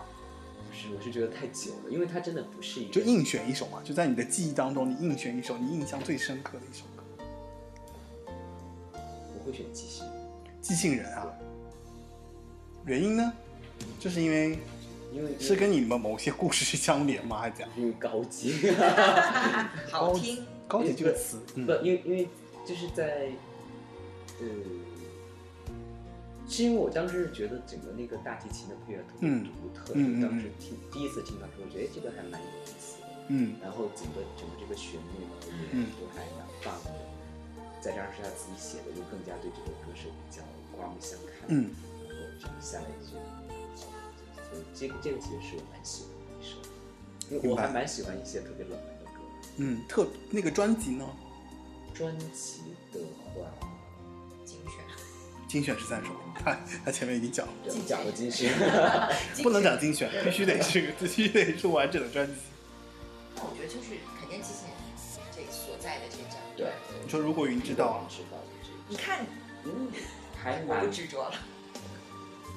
是要商业的有商业的，要个性的有个性的。嗯你看他后面其实那个刚才咱们接下来推的那几首，就还都挺还有一个原因就是，就是也是，其实我刚才讲，会不会会不会也是因为他样子不是那么时髦，也会导致你，就比方他要去唱一些时髦的歌，你就会觉得跟他比不太搭，嗯就就不太一样，就是对吧？嗯形象上。对，看范晓萱，她颠覆之后，她其实是连自己的形象都会改变的。但许茹芸其实她没有，她很无从改变，她就没有办法改变，她就是那样。她好像就没有，对她没有，我我觉得许茹芸可能就是是可能是这样的一个人吧，就是她她的自我里面的两面，她都很认同，她都把它并存在自己的这个个性当中，就觉得那个也是我，这个也是我，但是呢，我既不想放弃那个，也不会放，也不会放掉我，就是那个真我，或者说那个为了适应周围的那个我，对不对？所以这一点上来说，其实他是一个，因为即使你想他，他现在依然在出专辑，但你哦提到这个名字的时候，你应该会觉得这是一个九零年代的歌手，就他他其实给人，我对他的感觉是什么？我对他的感觉就是说，反正他出的专辑呢，我肯定会听。但你说我要有多喜欢听，我还是听听老歌吧。对，就是因为新歌总觉得就是，好像新很多新歌感觉就是给给那些更有特质的人唱会更好，会有这种感觉。然后尤其是那首，我跟你说，尤其是那个他最近那首歌不是《花粉症》嘛？嗯花粉症是那个徐佳莹给他写的，他还他还通过花粉症就是三十届的那个音金金曲奖，他还拿了一个提名，就是最佳女歌手的提名。但是我听完那首歌，我就觉得说，这首歌应不是徐佳莹唱不是更好吗？因为徐佳莹自己写的嘛，所以就特别徐佳莹。你听那个味道，你就觉得说，这应该是她的声音来唱。包括那个谁，包括其实最新那张专辑里面火星电台给他写的歌，夏末的行者，还有就是那个前面我讲，就陈粒给他写的那个万万寿，嗯，one one soul 叫万寿，就是这些歌，这这包括所有这些歌，你都会觉得说，好像都不是你许茹芸的歌，但是呢，这就说了一说明一点，我觉得就是他就喜欢，现在是靠江湖地位收割的，有可能。有可能是就就是就是反正就是就是反正我要出张专辑，有没有什么我觉得好听的歌，然后我拿来唱一唱，然后反正我也不一定要坚持于去唱腔，然后呢这些歌是我喜欢的，然后我就唱。所以你看他最后一张专辑那个专辑名《绽放的绽放的绽放》，多积极向上、阳光的展现，就是就我内心的那一部分，对吧？嗯，我觉得是是很自我的。现在有也有这个资本。而且他应该不算一个特别有企图心的人，我觉得就是没有企图心吗？如果这么聊下来，我觉得他算有企图心的。不，但他的企图心不是体现在那种，就是他的企图心还是体，就是说是在于我唱什么样的歌，或者是说我做什么样的音乐上，嗯而不是在嗯这种功能上的这一类的这种企图心。嗯我觉得，嗯，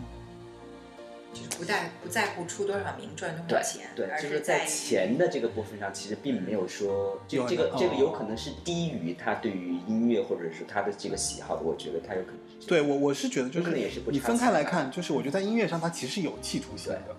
就是因为一直有自己自自己的小小的企图嘛，就一点点一点点，但是就他哦，那我觉得可能是企图心的大小。对，对，就是他满足于就是我把音乐做到哎，我觉得 OK 的这种程度上就可以了。但你说要多火多怎么样，那也未必。可能也不需要。也不是主要客观条件受限的。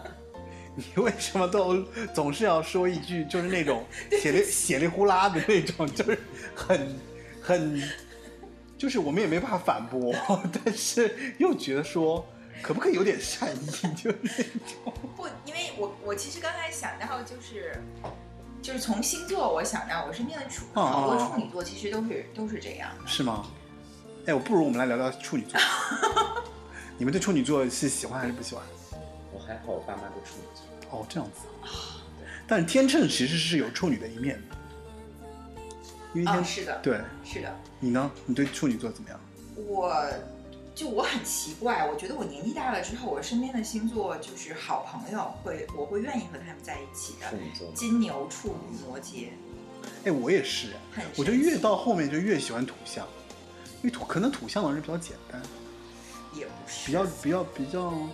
就我我不知道这里面是不是有就是巧合的因为在。我是为什么会想到处女座？因为我是发现我身边的处女座，其实他们是喜他他会让自己变得合群儿，就是他会在这个大环境里面不会让自己显得特别特殊，但是他在他自己的这个内心或者是在他自己的这个坚持里面。就是有一点，就他一定会想办法让别人发现他有那么一点与众不同的地方。那不就是许茹芸？对，就是我会想到这个星座可能共同的特点就是这样的，就他他他就是这样。对他会很很适应这个大环境，让自己适应这个大环境，但是他会让别人发现，哇，我是与众不同，我还有那么一点点与众不同。所以我觉得这可能是就是，就是他整体给人的气质。嗯，是这样。但你想想看，他也不适合去上歌手，他但是他上了《蒙面歌王》啊，不一样，那个还是不一样。蒙面歌王还是一个呃体现个人特质的而不是一个体现炫技啊，或者就就是他他的气质不是歌手的那种气质。就是他没有那么霸气的想要想要赢得一个，比方说一个名声，一个时代的一个称号或者怎么样，他没有那个东西。但是《蒙面歌王》确实是很他，为什么？因为《蒙面歌王》，我跟你说，《蒙面歌王》他可以遮着脸唱自己想唱的歌。蒙面歌王他最后不是也要摘开吗？是啊啊，但是其实因为他的声音太太明显了，对，一听就他一听声音，大家就知道许茹芸来了。啊，就是这样。子，他只他只有克制自己不去唱，啊，唱了汪峰的歌，然后哦，他最后是唱了那个什么，他就唱了那个，就是为你我受冷风吹，他还是唱了这首歌，就是他入行的歌曲，相当于他翻唱这首歌入行的嘛。嗯，但红不是靠这首歌，但是我觉得他的蒙面歌王的名字比较有趣，叫铁扇奥特曼，他自己起的吗？自己起的。然后唱了《领悟》，唱了《每天爱你多一些》，哦，唱了那英的《不管有多苦》，然后唱了那个谁，唱了《女孩与四重奏啊》，，丁薇的。所以你看，他其实他其实有自己的那个那个那个 taste 的，他不是那种就是啊随随便便我。没有那么实。哎，你你提过好几次哎，可惜讲的不是时髦，不是很时髦，不是，说明对啊，不是这个其实很关键的，因为你的长相会决定你对你的整个的这个企划案的，就是或者就是说也不见得是长相问题吧，就是你愿不愿意在造型上做这个突破，其实有一定关系的。就是嗯，明白。你你如果说你的音乐上你走得更往前，但是你在你别的地方没有跟上的话，那其实对于虽然是一个很微妙的一个落差，但是其实，在那个听众用户的心里，他是能感受到这个落差。它不是一个整体。对怎么理解？你看，就是就你拿范晓萱举例，她原来就是范范晓萱的时候，嗯嗯嗯，她就是很乖巧的造型，对，然后一袭白裙，对吧？啊在森林里，然后短发娃娃头那个样子，就是范晓萱太太乖乖女了，就那个时候。就是对他的人设就是那个样子嘛，就你你就要变成这样的朋友圈，对，然后等他自己要做自己的时候，就完全就是另外一个样子，他连形象整个完全都变了呀。对这一把这这一把剃刀把自己台湾剃成。台湾歌坛的不太，就是没有那么进步的一点。我觉得他们整体哦的造型造型团队确实要差一点。不不不得不这么承认，不得不这么承认。你就回想其他的女歌手，也是经历过一些不太那么如意的情况啊，或者是但但其实范晓萱那个时候，你不能说她不好看，就是在哦，让让她做范晓萱的时候，哦，那个我记得特别清楚，初中的时候，刚范晓萱刚出来，那基本上就是我们班男生的女神啊，就是很清纯的那个样子，就是初恋就是那个样子。眼泪的时候，对对对对对对，就是就最开始就后来突然唱唱完儿歌，然后又变成另外一个，又开始玩乐队的时候，那就不一样了，不是不是一个人了。嗯，所以你看他造型上确实他没有办法有突破。不好意思，或者是他没有去在在这个部分上，他可能自己也没有没有要去做一些这部分。我觉得他好像对自己的形象也没有特别明显的就改观，因为其实有很多女歌手啊，我觉得到后期其实多多少少还是会靠一些就外部的这种这种方式去改变一下，或者说调整一下，对吧？嗯，但他好像就一直是这样子，你也没觉得他好像有有大的改变。有一些歌手其实蛮明显的，处女座的特点，我觉得处女座是这样，是这种特性，就是他一旦发现这不是他自己擅长的东西，他就不碰，他就不碰。或者不去做这个对事，情，因为他知道他做了也未必会有好的结果。好吧？为什么是好吧？那那认同啊，就同意啊。好吧。那难道说这是有一个非常好的音乐的 taste，这个这个是我觉得是确实他的一个特质，只是只是他就比较遗憾的一点，我觉得就是没有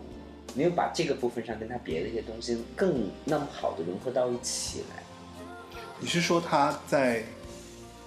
就是他把音乐走得更前前面那一点，就是说他的造型其实和云式唱腔的这些是符合的。嗯嗯嗯，对对对对和，情歌是你你放到跟情歌一起是搭的，但呢这些情歌呢又跟他的又过了时代感，就是这个时代感也太强。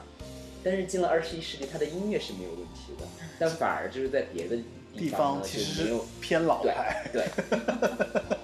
可以就是就是对形象啊，在对那些东西的这个选择啊，可能就偏老派。再加上他也不喜欢上节目，就是他也不是哦，他这个这方面真的是，就是他真的是一个蛮低调的人，他不太喜欢那种。你看他整体，我就前面说了嘛，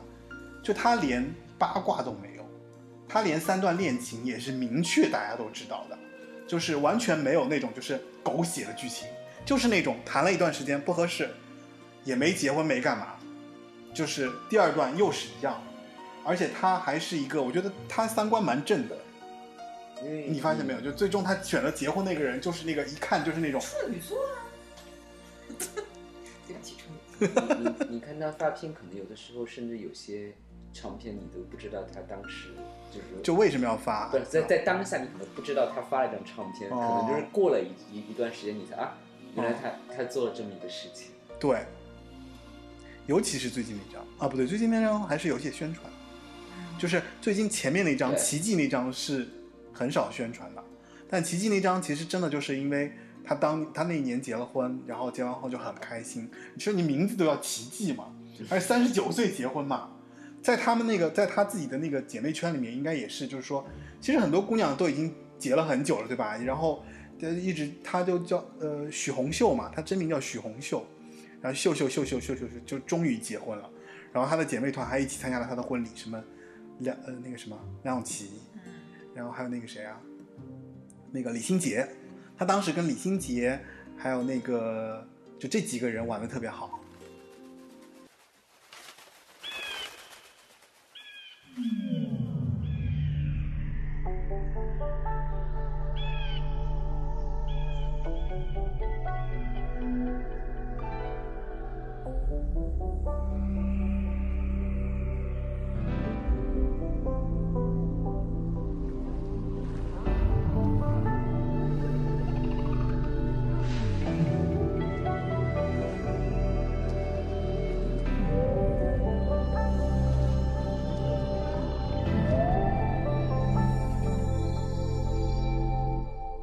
昨夜梦见自己。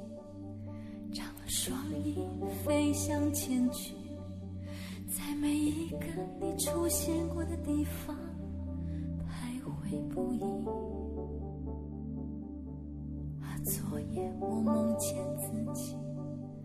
竟然可以不必呼吸，穿过蓝蓝的冰冷的海洋，为了寻你，想专心却。心痛无比清晰。若爱过必留痕迹别问我为何舍不得你。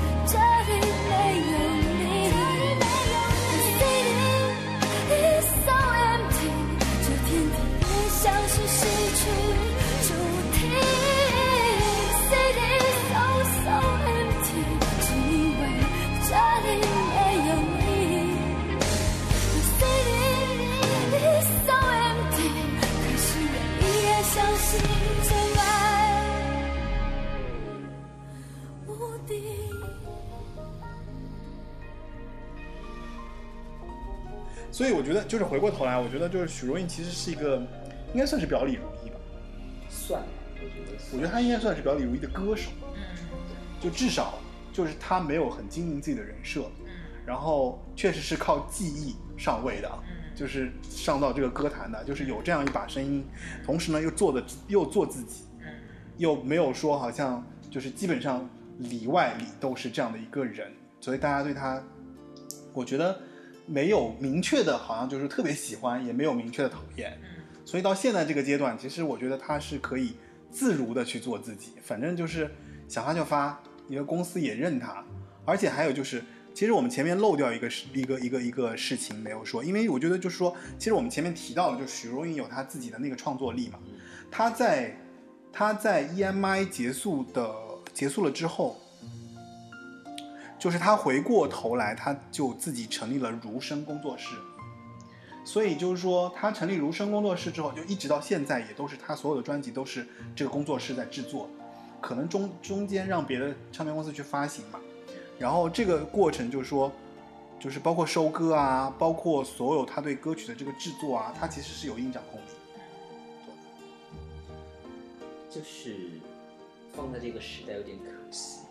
你是说许茹芸吗？呃，就是他的声音吗？整个吧，因为我觉得哦整个人对，呃，因为本身现在当下这种时代就不是一个特别适合歌手的一个时代，就是歌为什么，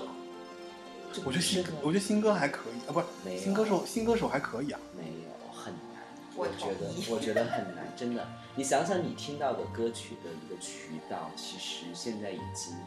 呃，你因为像你可能算是一个，不是不是，我我嗯我觉得就是说，其实我们谈论的是两个层面的问题，是因为我觉得就是说，对歌手，就你你刚刚说那个对歌手来讲，确实是不是一个特别好的时代，因为因为歌手没有办法走到一个就是说万众瞩目的这样一个状况了。呃，不这个我是这个是我是我我是这么看看的这个问题。我觉得不仅仅是这么一个呃，就是这个方式的问题，我觉得是因为现在听歌的，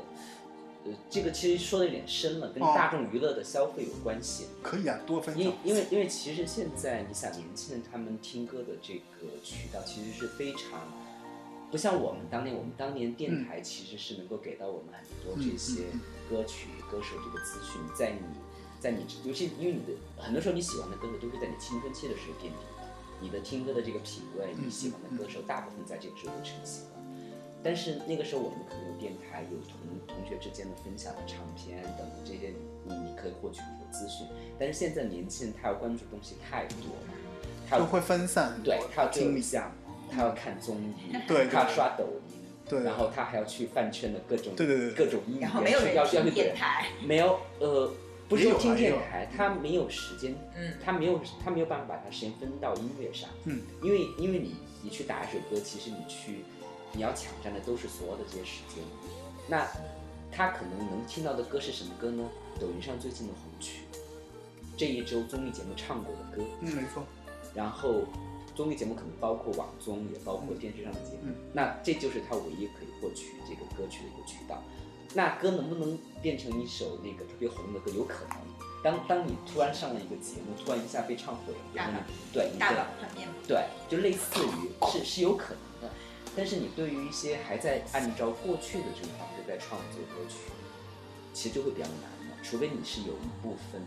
很你很死忠的一些这种听歌的这种歌迷，像像那个像包括徐荣也是，就是就是，其实对他这样的歌手，确实是一个不太公平的这样的一个市场状况。因为就是现在，我觉得是这样，现在整体就是说，其实前面我觉得要补充一下，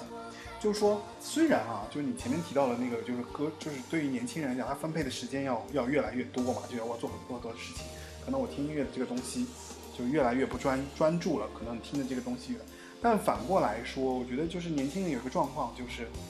其实其实他们中间有一些人是会去寻找那些他们感兴趣的东西，然后一直很深入的去听的。所以就是说，其实就要回到一个状态是什么？就是呃，回到一个说法是，我觉得其实是个分众的时代，就是你大歌手或大歌星或真正的真真正正你想做好音乐的这样的一个人，想要成为一个大众受欢迎的东东的歌手，现在已经不存在了。会变得已经被分散掉了难非常多。对，除非你是一个 集结了所有的资源，集结了所有的这些平台，然后能就像毛不易嘛，对，我觉得我现在能想到唯一的一对吧？就是因为因为首先他经过了一个综艺节目，然后后来有所有的这些资源融融到这个人身上，然后他可以成为一个大众的歌手。但是，一般你去任何平台，因为四五个平台，每个平台上都有排行榜，都有各种各样的各种各样的音乐，什么样的音乐都有。所以，除非就是加上现在又是一个小众的时代，就所有的人都在听自己喜欢的东西，就我们是隔害的。嗯我我跟你我跟你就是我愿意听我的东西，我们也不交流。嗯所以现在是这样的一个时代，而且没有一个，比方说一个播放器或者一个电视机不停地在放，嗯你反正我不会听，我也不会怎么样，就就是那个什么，我记我记得我跟你讲过一个理论嘛，就是现在你那个时候你你上一期你记不记得你你跟我讲说降噪耳机你特别感兴趣，对不对？嗯降噪耳机是这个年代年轻人的一个标配，嗯为什么？因为我只要戴上降噪耳机，所有的世界都跟我隔开了。嗯啊，所以这就是一个什么状态呢？就是大家都可以在自己的世界里面完成自己的音乐梦想，完成自己的音乐品味。对，所以对，就是我觉得这一点其实是素喜老师刚刚提到的那一点的补充，因为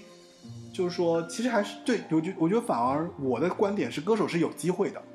但是呢，这个机会不是说你成为一个大歌手的机会，而是说，如果你想成就自己的一番事业，成就自己的一些怎么说？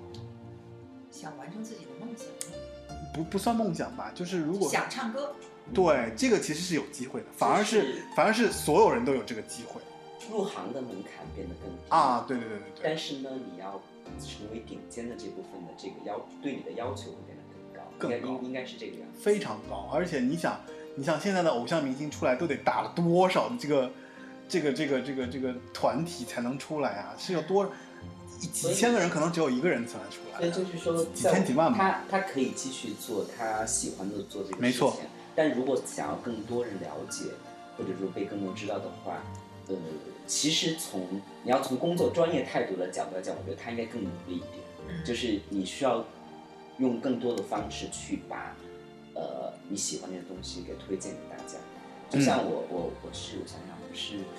前年去的，是前年还是去年在上海看林忆莲的演唱会上，呃林忆莲就说过一句话，我当时还蛮有感触的。他就是他先唱了一首《野花》，因为《野花》是属于啊就是老一波的最忠实的粉丝最的最爱。那接下来他要唱了一首他在综某综艺节目唱过一首歌，然后他就，然后他唱完以后，他就会问大家，他就说啊，你们那有多少人是那个，呃，最早听过野花的，我举手，那就就大家零零散散举吧。然后又说那有多少人是听过我唱你后来的，然后举的可能就会更多。他说，因为他也知道有的歌迷会反对他出来做这些事情，他就说，如果不是我出来做这些节目、上这些节目、唱这些歌，可能我今天也没有机会唱站在面前，然后唱就是唱野花给你们听。其实就是在每好个心酸，不是，因为每个阶段你的是也不是心酸，我觉得就是工作的不同。是就如果你是真心想要喜欢这个事业，你想要分享给你听，那你可能你就得去面临今天的这个状对态。对，就自我的改变嘛对，你得你要得接受调试。对啊，当然，如果说我觉得就是就发发唱片就好，我自己开心就好，我也无所谓。可能就最我的死忠粉丝能够找到我，能能够去听它就也 OK 就就可以了。那我觉得也没所谓，反正自己开心嘛。因为每每个年代都有自己的寻找到自我的一种方式，就看你想要哪一种。当然你自己觉得满意就好。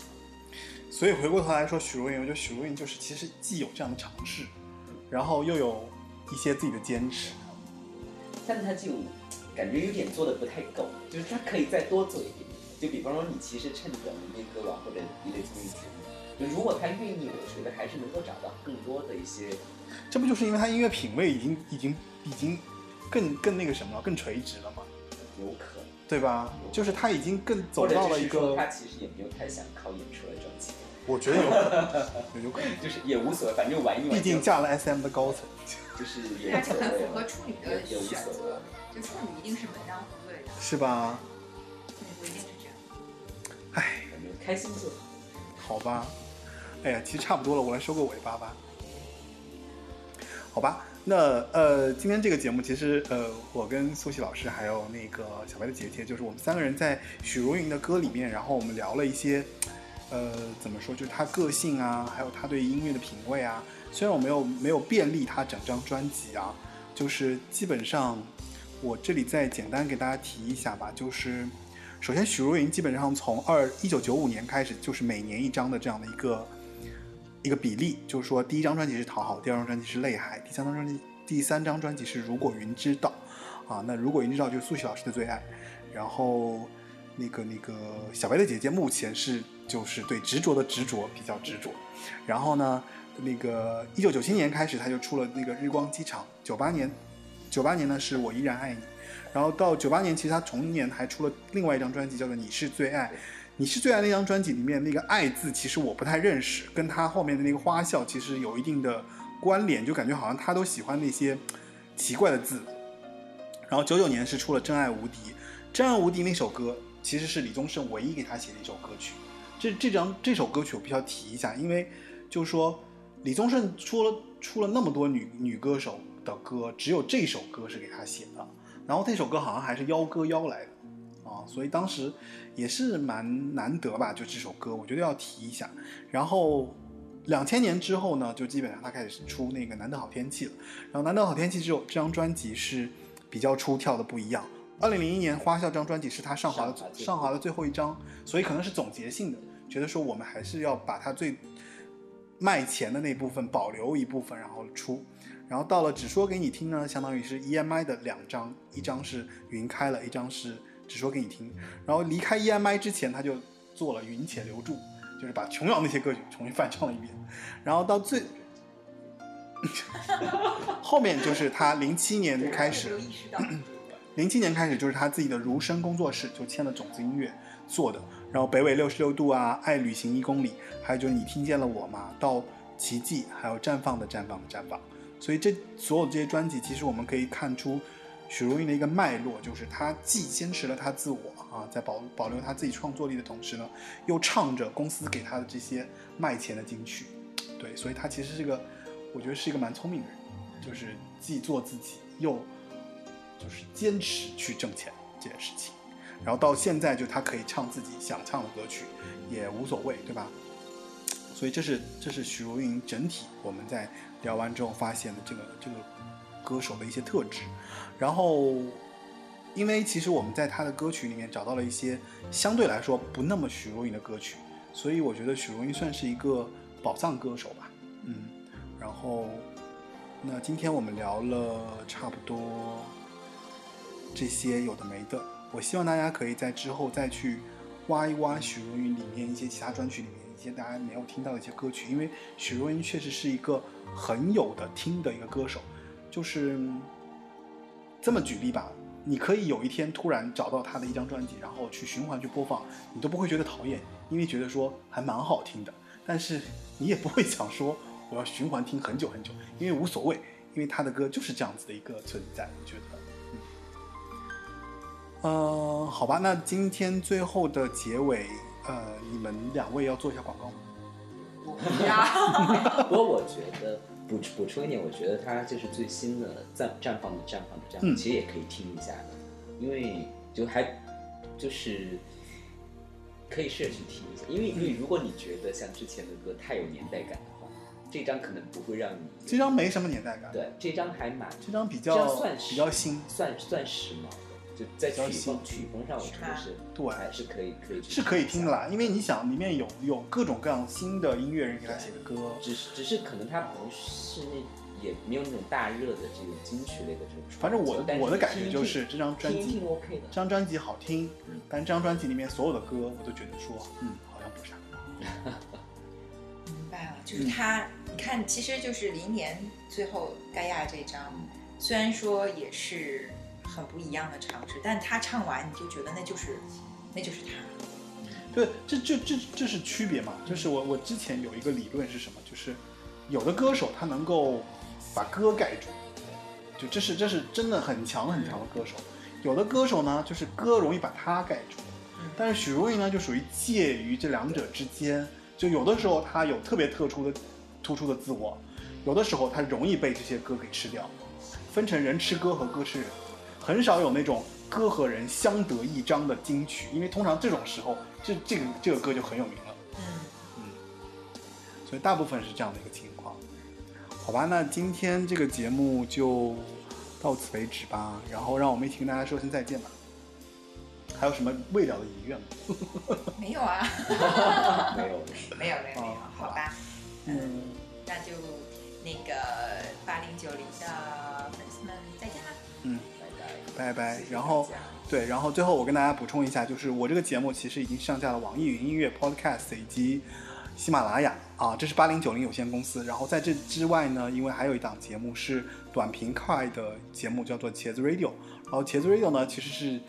出发点是来自于就是我是一个瘸子的原因，就谐音。然后它的目标就是非常短，十五分钟一期，然后每一期可能就讲就是带一首新歌，然后跟大家讨论一下最近的这个就是生活啊，就有点像那个博客，因为现在很流行 vlog，所以那是其实是类似于像个人的一个 Soundlog 啊。然后大家如果感兴趣的话，可以上去听。然后那个茄子 Radio 和八零九零有限公司都是目前我正在做的这两档节目，然后欢迎收听。嗯，如果你们想联系上我的话，可以去那个 Flip Chat 上面有一个小组叫做茄子 Radio 的小组，然后在这里面呢，其实我会把最近听到的一些新歌啊，一些我觉得好听的歌都会放在上面剖出来。然后如果大家对这些东西感兴趣的话，可以上去联系到我啊。因为我觉得跟大家说邮件，我觉得大家现在已经不发邮件了，都是在微信上联系。然后，但是微信呢，现在又真的是很烦的一件事情，又觉得说所有所有的工作都在微信上面，所以我特别想把微信删掉。但是你是开了新节目是吗？学了之后开的。就是因为八零九零有限公司停了三个月嘛，对，因为断脚断腿的原因停了三个月，所以在这中间我就开了一开播了一档茄子 radio 的这个节目，就也没闲着，对，也是给自己找一些事情嘛。因为还有一些还有一个原因是，我觉得我最近有一种有一个趋势，就是我觉得大家未来可能就没有工作可以做了。技能性的工作已经没有办法可以做了，所以我一定要赶紧多做一些内容，就是为了为未来给自己找一些事情做吧。就是我觉得，我甚至有的时候觉得，可能 PPT 可能未来都不需要有人写了，就是很多这种事情都不需要有人做了。所以那我的工作的意义是什么呢？所以我觉得有价值的应该是有内容的工作吧。所以就做一些内容吧。就是那本来自己对流行歌曲啊，对这些东西都感兴趣，所以我会致力于做这件事情。嗯，好吧，欢迎大家收听。然后 最后我们来推荐的是什么歌呢？对，苏西老师来推吧。日光机场。你明天要赶早班机吗？就是每每次我凌晨五点或六点到机场的时候，一定会浮现起来的一首歌。好吧，那其实最后这首送给所有在出差的人。好吧，那《日光机场》这首歌确实也是许茹芸非常具有代表的一首作品啊。然后是刘天健老师和许常德老师一起给他制作的，呃，撰写的。《日光机场》其实是气音已经达到了一个非常牛逼的一个一个状况。好吧，最后让我们在他让我们在许茹芸《日光机场》的声音当中结束今天这个节目。